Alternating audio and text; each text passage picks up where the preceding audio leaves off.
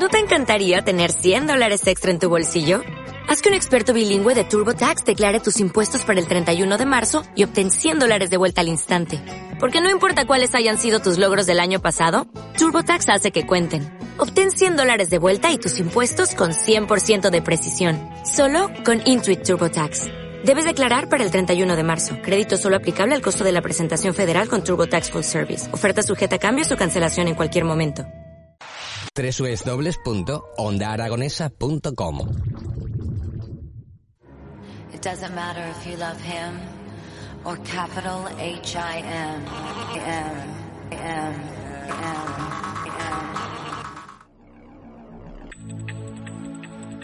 Bueno amigos, son las 11 y 7 minutos de la mañana y tengo a mi amigo Miguel Ángel Santolaria conmigo para emprender la segunda parte de lo que dejamos a medias en la semana pasada, que no es otra cosa que la vida tan controvertida de la gran María Calas. Sí, y hoy, si te parece, querido amigo Javier, haremos contaremos alguna anécdota y alguna cosa, porque si no, tendríamos que estar cuatro programas hablando de, esta, este mito de, la gran María Calas. De la gran María Calas, sí.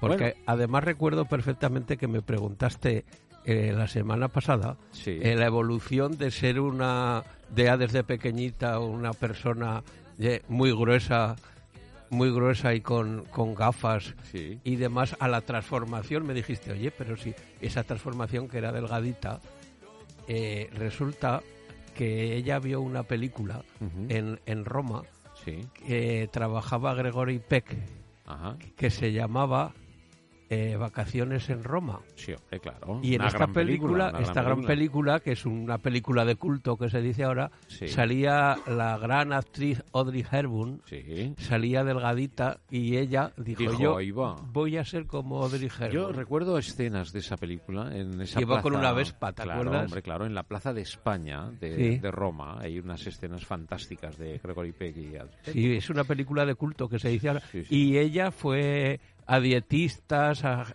hasta que al final consiguió O sea, esa... fue el, su musa, ¿no? Sí, sí, la decir. ¿no? Y hasta convertirse en una sílfide como, como Hepburn, ¿no? Sí, Pero sí, lo sí. consiguió, ¿eh? A costa también de muchos regímenes, Oye, de perder algo de voz. Eso te iba a decir. Eh, influye los y, kilos para sí, la voz. mucho, mucho. Eh, a- al mítico Mario Lanza, de- el, el actor este que hizo el Gran Caruso, que hay escenas de películas con diferencias de 20 kilos. Fíjate. Sí, influye mucho, pero, pero los cantantes, claro, la mayoría, eh, lo mismo en hombres que en mujeres, pues eh, no sé si será por el régimen que llevan para cantar, pues tienen, engordan, ¿no? Ya. Oye, ¿qué fue mejor, eh, eh, María Calas? ¿Mejor actriz o mejor cantante? Pues yo pienso que las dos cosas, porque actriz, y ya te conté que Luquino Visconti, el gran director de cine, es el que la modeló, podríamos decir, como gran actriz y el que dirigía sus óperas y todo. Pero es que María Calas fue un fenómeno grande, pero que duró muy poco tiempo. Además, tú que eres un taurino, una persona que yo te admiro profundamente, porque de nuestra fiesta nacional eres uno de los, de los grandes entendidos. No creas, no creas. De eso no se sabe nunca todo. Sí, no se sabe nunca todo, pero ya sabes las rivalidades que ha habido siempre en el mundo taurino, los tiempos de Joselito y Belmonte, Claro. eh, eh, luego, luego con, con Manolete Siempre. y Luis Miguel Dominguín y todo. Siempre ha pues, habido, sí. pues en la ópera ha pasado algo parecido. Y con María Calas existía la rivalidad de Renata Tebaldi Ajá. y María Calas, aunque ellas se llevaban muy bien. Pero había partidistas de la Tebaldi y partidistas Vale. de la Eh, María Calas. Tenía amigos, eh, María Calas. Sí. me, me da la impresión de que era una mujer muy... Sí. Tenía una coraza enorme. enorme, pero ella, ya como te dije la semana pasada, se relacionó mucho con la columnista esta americana Elsa Maswell, con la set, podríamos decir mundial, Sí. pues eh, con Farah Diva y, y el, el, el Shah de Persia, Aga Khan y Ali Khan, que se le había divorciado de, de, la, de Rita Hayworth, eh, los, los príncipes de Mónaco, la princesa Gracia, o sea que ella se relacionaba Ya, en, tenía, en- esa eh, Churchill y demás, y es cuando conoció a Aristides Onassis. Ajá. Ahí es donde la conoció. Allí la conoció O sea, en en- una, en una fiesta en, en París y luego en Monte Carlo y ya la llevaba, ya sabes que Onassis tenía su yate Cristina y, y la llevaba en su yate Cristina y se enamoró de ella hasta tal punto Aristides Onassis, que era, pues podríamos decir, eh, un personaje eh, totalmente enamorado de, Bueno, del estamos hablando de, ¿no? ¿de qué año estamos hablando? Eh, Pues con, con Onassis estamos hablando del año 1959. o sea, le conoció en 1959 en París. sí, sí, y, pero el enamoramiento fue tan grande que su, la esposa, la célebre Tina Onassis, Se llegó a divorciar de él y todo. O sea, que se divorciaron por el amor por María Calas, aunque con María Calas nunca se casó. Bueno, estamos hablando de una de, perdón, las mayores fortunas del mundo, por Sí, decir sí. la mayor fortuna del mundo en esa época. En esa época, sí. En los años 50, final de los años 50. Onassis estaba casado, el griego, ¿no? Eh, Griego, felizmente sí. casado. Apareció María Calas y ahí se encendió esa bombilla. Sí, sí, y se divorció, te digo, de, de la famosa Tina Onassis, Sí. que estaba relacionada con ¿Cuánto todo duró eh, Onassis con María Calas? Pues duró, podríamos decir que, pu- pues hasta hasta el año, podríamos decir 70 o duró mucho tiempo hasta que conoció a Jackie Bueno, Kennedy. Tampoco, tampoco tanto. no hablando- tanto hasta que conoció a Jackie Kennedy. Luego ella ya te dije que estaba casada con Giovanni Battista Menegini, que era el que le llevaba también un potentado, le llevaba su representante. Y, y este Menegini no digirió muy bien el, el divorcio porque ella se divorció de Sí, Menegini claro, sí, cono- Narcis, hasta el punto que cuando Vol- murió volvemos a hablar de toros otra vez. Las astas no sientan bien a nadie. no sienta bien a y entonces este hombre se enfadó. se enfadó mucho hasta tal punto como era, aparte de que era un millonario, un potentado y su administrador, él eh, guardó los testamentos y todo y cuando murió María Calas, toda la fortuna de Calas se la llevó Menegini. Ah, claro, o sea, pero bueno, eso a los demás le importaba poco A- a porque los tenían más que ella. Le importaba poco, pero eh, es muy conocida también por sus suspensiones, por también, y si me permites, volvemos también otra vez al tema taurino, las espantadas famosas del gallo, que dice, pues esta hacía unas espantadas enormes, no se encontraba bien y suspendía un concierto media hora antes. Se recuerda en Roma un concierto en que cantaba Lucia de la Mermur y estaba el presidente de Roma y allí No, el presidente de teatro- Italia, ¿te de? Italia, sí, el presidente de Italia, digo, de Roma. Pues, y una hora antes no se encontraba bien y suspendió. Y dijo, se acabó. Se está. acabó y no canto. Escándalos muchos. O sea que eh, lo que decimos que se hizo un pastor a Soler, eh, podríamos decir se hizo un María Calas. ¿no? Un María Calas. Y, y además co- en, en España no cantó más que una vez. En el liceo cantó Poliuto, me, me acuerdo. Y no y los liceístas, los catalanes, que eran partidarios de la Tebaldi, tampoco le aplaudieron mucho, ya no volvió más a España. Ya. Eh, con Alfredo Kraus, con el que me unía una gran amistad con Alfredo Kraus, eh, yo de lo poco que me puedo vanagloriar en esta vida, siempre lo digo, es de mis amigos, te incluyo entre ellos, Bueno, Javier. Gracias. Y Alfredo Kraus, yo tenía una gran amistad con él, él siempre, las pocas veces que venía a Zaragoza, comíamos juntos, eh, teníamos muy buena relación, y me contó que cantó con ella una sola vez eh, una traviata en el Teatro San Carlos de Lisboa. Y entonces estaba comenzando Alfredo Kraus, los inicios de su carrera, y dice que era muy agradable, que con él se portó muy bien, me contaba Alfredo Kraus, y que era una gran persona. Pero, y además, esta traviata se conserva en disco compacto. Yo lo tengo la fortuna de, de atesorarlo en mi, en mi discoteca.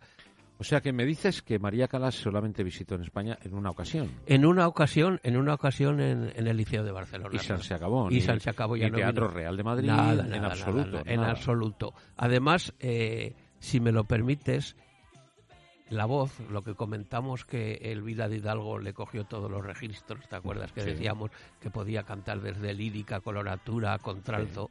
Pues eso le duró poco tiempo. Y por de ahí mucho sus pérdidas de sus suspensiones y sus cosas. Y además hubo una cosa muy negativa. Por, había un tenor que primero fue rival de ella, que se llamaba Giuseppe Di Stefano, Ujú. que era un, un tenor siciliano famosísimo, que también le duró la voz muy poco. A ese lo llegué yo a conocer personalmente aquí en, en Zaragoza. Yo en el año, yo tenía 20 años, en el año 67 aún no los tenía, y vino a cantar aquí al Teatro Principal las temporadas del alcalde don Luis Gómez Laguna, entonces había temporadas de ópera en Zaragoza, Sí. y, y vino Giuseppe Di Stefano con la famosa ópera de Massenet Werther, Ujú. y claro, yo había escuchado sus discos y, y me llevé una decepción enorme. Ya Sí. no era la voz de los discos, había perdido, fumaba mucho, lo- Ya. estaban los puros, bebía. Y con María Calas, eh, ya pues te voy a hablar del año 73 o por ahí, eh, emprendieron una serie de conciertos juntos cuando los dos, podríamos decir ya que su voz no era Ya, lo lo- del el otro tiempo, eh, el ocaso de una carrera de serie los de conciertos por la costa oeste de Estados Unidos, eh, por Extremo Oriente, por, por, por Japón, por China, inclusive también algún concierto en Europa, y todo esto les hizo mucho daño, lo mismo a Di Stefano que a Calas, porque ya no eran los mitos de Ya. esto, Bueno, eh, se valían o se vanagloriaban del, arrastraban el nombre. del nombre. Pero bueno, retabillaron, ¿no? Sí, sí, hombre, claro. A todos Le- los sentidos, no Yo recuerdo nada más. a nuestra sino- gran soprano zaragozana, de lo mejor que ha asistido Pilar Lorengar, con la que yo soy biógrafo de ella, tú lo sabes, cuando se retiró de los escenarios, me dijo, a mí, cuando yo salga a cantar, no arrastraré nunca mi nombre, Bueno, me retiro. Y eso no lo so- muchos, cantidad, tú lo sabes que estás en este mundo del espectáculo, hay cantidad de gente que no se resigna.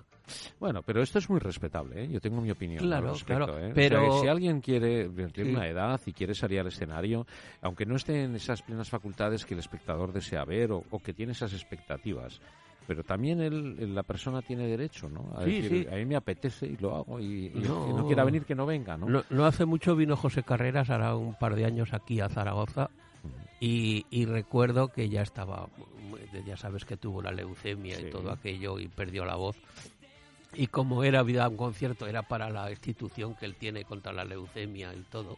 Sí, pero Una bueno, yo- labor muy encomiable. Sí, pero yo no, no sé. Pues no cantaba bien y De Bis cantó la Jota del Trus de los Tenorios y recuerdo que un amigo concretamente que estaba en Radio Nacional de España, el Jesús Gracia, el hijo del mítico cantador de Jota, íntimo amigo mío, eh, pero que es un poco así extrovertido, y cuando salíamos me dice gritando en el auditorio, Miguel Ángel, pasa al camerino y cántale la Jota al Trus de Tenorios. Yo digo, no, no, calla, que esto es muy respetable. El hombre no está así, pero ten en cuenta que esto es para un fin, fíjate, la leucemia, ¿no? Pero yo también, la opinión también de Pilar Lorengar de que arrastrar el nombre, yo tampoco soy muy partidario. Y eso les perjudicó mucho, Sí, pero ¿qué es arrastrar el nombre? Es que... eh, pero la gente, los discos, lo que hablaba, tú sabes lo que es llegar a un teatro, haber escuchado los discos de Calas. Y tú sabes lo que es tener Sí, ¿no? 60, 70, Sí, sí. 80 y decir hago lo que me da la gana. Lo que me da la gana, sí, ¿Y sí. ¿Qué pasa? Sí, sí. Pasa nada. Eso no es arrastrar el nombre. Oye, yo cuando me tuve la suerte de prejubilarme, yo sabes que era empleo de banca y a mí siempre me había gustado cantar, siempre tenía que cantar, había hecho mis pinitos el conservatorio de joven y yo lo que hice cuando me prejubilé con un profesor americano, con el maestro Emilio Belaval, que siempre lo ponderaré, un gran tenor, pues terminar mis estudios de canto. Bueno, eso es otra cosa. Pero mira, eh, no hace mucho y- y pudimos voy dando ver- conciertos a, Mira, a mi edad. Mira, eh, ya no hace mucho tuvimos la oportunidad de ver a eh, Concha Velasco en la última obra que escribió su hijo. Y bueno, pues tiene, deja mucho que desear de esa Concha Velasco que hemos conocido todos, Claro. esa gran actriz, ¿no? Entonces eh, te crea una controversia a la hora de, de plantearte un- una decisión, ¿no? a la hora de pensar el si está bien o no está bien el que haya hecho esta obra eh, Concha Velasco, que es lo mismo que estamos hablando de los otros personajes, Sí. ¿no? Y yo llego a una conclusión como persona que subo a los escenarios, y es que tienen todo el derecho del mundo de poder hacerlo. que sí, que sí. y el claro. público tiene también el derecho de ir o no ir, Y no ir, no, no. aplaudir o no aplaudir. Si pasa como la televisión o de cambiar de canal, o sea que Eh, Eso es. Entonces, lo de arrastrar el nombre, yo no, no lo veo tan así. Lo que pasa que en esto de la música lírica, como la ópera siempre se dice que es bien representada y en un gran teatro por grandes cantantes dicen que es el mayor espectáculo del mundo. Sí, ¿no? pero tampoco no hace falta que sea tan grande. Pero el, el, el- el- más el cercana haber escuchado mal, a uno de estos personajes o haberlo visto Sí. y luego ver lo que no, por ejemplo, que no da las notas, que es, eh, es cruel para la gente. ¿eh? Sí, bueno, pues si para la gente, pues que no aplaudan o que piten. que Oye, y antes de ya Pero- hablar, antes de ya hablar un poco, porque el tiempo es limitado ya de su final, de su muerte, eh, un poquito, ¿te parece que la escuchemos Sí, a María Cal? no. Vamos a escucharla. escucharla en, en La Tosca, un papel de, sop- de soprano dramática, la famosa aria de la ópera de Puccini, Tosca, que dicen que es la plegaria de, de Floria Tosca, es una aria maravillosa que es el famoso Visi d'arte. Aquí eh, mi gran amigo Jaime me lo, me lo va a poner para que lo escuchen los oyentes porque esta plegaria es, con ese timbre maravilloso, escuchas.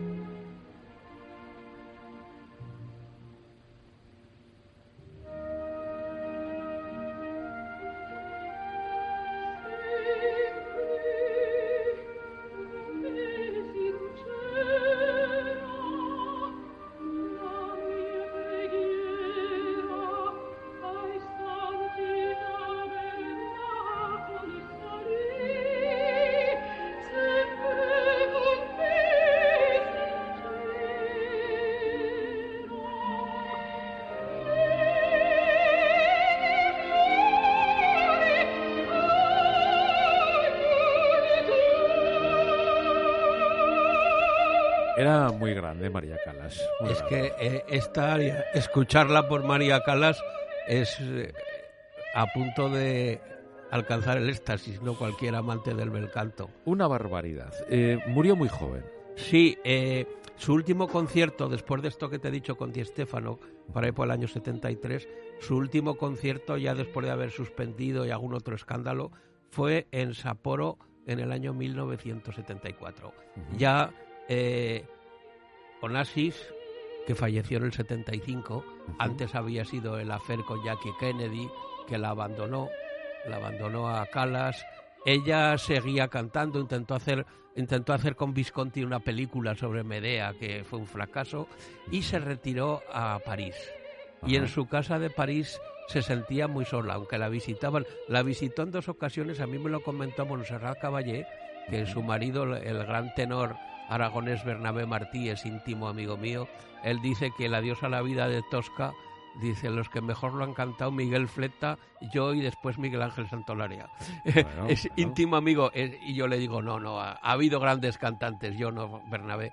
Pues eh, Montserrat Caballé, la, esposa de Bernabé, que aún vive con noventa y tantos años Bernabé, me contó Montserrat que la estuvo visitando por dos veces en, en París y que la cogió a una soprano que estás triunfando, puedes que seas mi sucesora, me dijo Montserrat, pero estaba muy deprimida. Ya había tenido eh, un intento de suicidio hacía dos años. La versión oficial es que el 16 de septiembre de 1977 murió de un ataque al corazón. Y no se sabe nada más. Pero, pero había tenido, y repito, algún conato ya con los barbitúricos y su secretaria dice que, no está nada claro, que casi seguro que se suicidó. Una pena. Una pena, pero claro, luego, luego lo que hemos dicho, Giovanni Battista Menellini, que guardaba todo, pues los, dineros que tenía los cogió, pero desde luego lo que sí es un hecho que estamos hasta a un mito del bel canto de la ópera, que fue doña María Calas, de lo, de lo más grande y aunque hubo mucho detractor de ella, mucho partidario de Renata Tebaldi, y fue muy criticada, a veces con razón, porque esas suspensiones, esas cosas, eh, esa pérdida de voz a veces, pero una soprano que tuviera todos los registros en el siglo XX no ha existido. Solamente un poquito se puede decir de Ana Moffo, que también era una soprano guapísima, que también tenía bastante registro, que también tuvo muchos problemas. a mí mi maestro Emilio Belaval, que la conoció en Nueva York, dice que era muy guapa.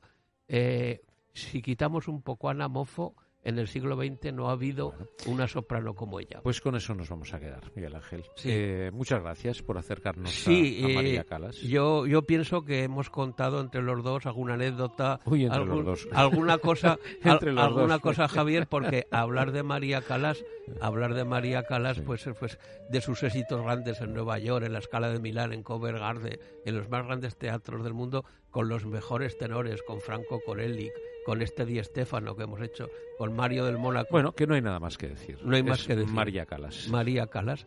Eh, la semana que viene, si me lo permites, Sí. y nuestra productora Lo tiene a bien. lo tiene a bien, lo tiene a bien que me invita. Antes me ha dicho que posiblemente sí. Ah, bueno. no, no, Eh, algo ya hemos me, ganado. me gustaría ganado. cambiar un poco del tema del bel canto. Este Sí. Santolaria no habla más que, más que de ópera, de zarzuela y de música lírica. Me gustaría inmiscuirme un poco, con tu permiso, también en el, en el mundo del cine, pero de hace mucho tiempo, de aquella película de los años 40, 50, que se tachó como gravemente peligrosa, que se llamaba Hilda, con Rita Hayworth y Glenn Ford. Bueno, pues hablaremos de ello la Hablaremos de eso porque hay alguna anécdota sobre las canciones y demás. Y, y me gustaría hablar un poco de esto, si ya te digo, si me lo permitís. ¿eh? Hasta la semana que viene. Igualmente, amigo, y muchas gracias por la Gracias a invitación. ti.